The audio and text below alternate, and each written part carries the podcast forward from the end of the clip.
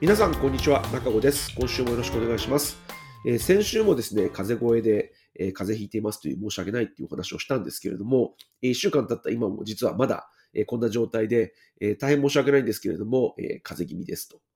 声がひどいです。なので、ちょっと今回はですね、この声をずっと聞いていただくのは大変申し訳ないので、ちょっと短いバージョンでニュースだけのところをピックアップしたお話をしていきたいというふうに思いますので、どうぞよろしくお願いします。申し訳ないです。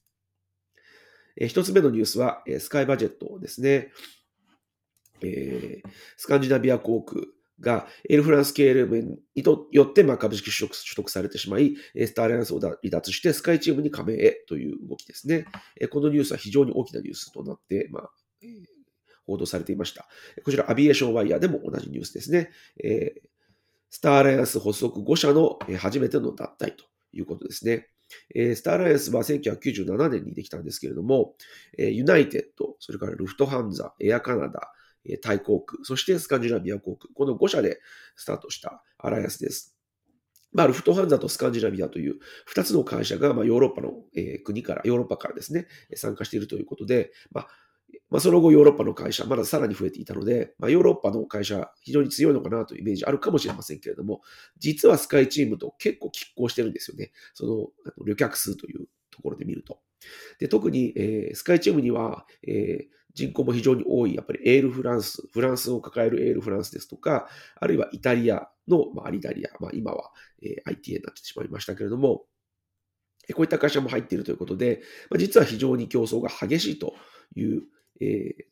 地域なんですね、ヨーロッパは。アライアンス同士の。ということで、これは今回は、えスカイチームはですね、え非常に大きな、えまメンバーを得たということになって、まあ、逆に言えばスターアライアンスにとっては非常に痛手になるのではないかなというふうに感じます。ま、特にですね、やっぱりこう加盟、あの最初のですね、発足当初のメンバーが抜けるというのも非常にこう、えー、シンボリ、シンボル的にといいますか、象徴的にちょっと悲しいという感じもしますので、この辺はですね、今後のスターライアンスの戦略にも関係がしてくるのかなというふうに思いますね。ここにあったんですけれども、ANA もですね、実はストックホルムに飛ばしていて、そこからですね、もちろん SS のスカンジナビア航空のネットワークを使って、こう、えー、コードシェアでヨーロッパ内を飛ばすっていうことを考えていたと思うので、そのパートナーがいなくなってしまうと非常に痛手になるというふうに考えています。はい。もう一つのニュースがアメリカン航空。これは羽田ニューヨークの開設を申請というニュースですね。これはですね、これも前回かな、話したと思うんですけれども、デルタがポートランド便を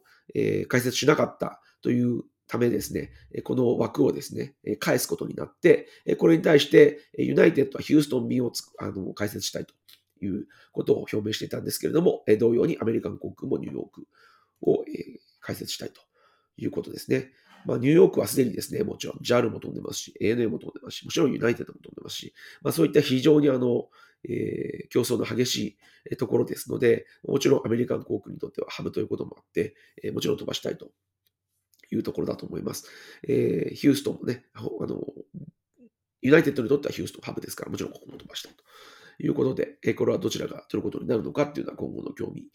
津々のところですね。ちなみになんですけれども、えー、ユナイテッドが、えー、ヒューストンを出し、ヒューストンに解説したいと言ったときに、グアムにも解説したいと言って、えー、これはハワイアンの、えー、残ってる部分あるよねっていうのを、えー、言ったら、えー、ハワイアンもですね、いやいや、あの、それは成田から羽田に移管するだけなので、えー、消費者にとって何のメリットもない。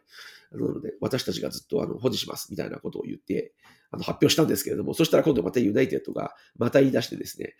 えっ、ー、と、デルタでさえホノルルは飛ばしてるのに、なんでハワイアン航空がハワイ飛ばさないねんっていう、ちゃんと枠使えっていう話をして、まあ、なんかこのですね、あの、まあ、なんていうんですか、喧嘩と言いますか、なんか、公な喧嘩っていうのは、ちょっと結構面白いなというふうに思ってます。なんか、同活みたいなことって結構デルタ航空の、の、こうなんかイメージが私は強くて、まあ、デルタがずっと羽田に枠がすごく少なくて、成田から羽田に移るときにですね、こう、えー、こう、もうこ、この羽田の枠くれないんだったらもう東京飛ば、もう日本には飛ばさないみたいなことをちょっと言ったことも言ったことがあったりとか、なんかそういったことをするのはすごいこう、デルタっぽいなと私は思ってたんですけど、で、最近はユナイテッドもすごくこう激しくなってきたので、もっとやれみたいな感じでちょっと私は思っていたりはします。はい。ということで、ちょっと今日はですね、短いバージョンでしたが、こんなひどい声の中聞いていただき大変ありがとうございました。えまた来週、え声が戻ったら、えちゃんと、え普通のバージョンでおおお送りしたいと思います。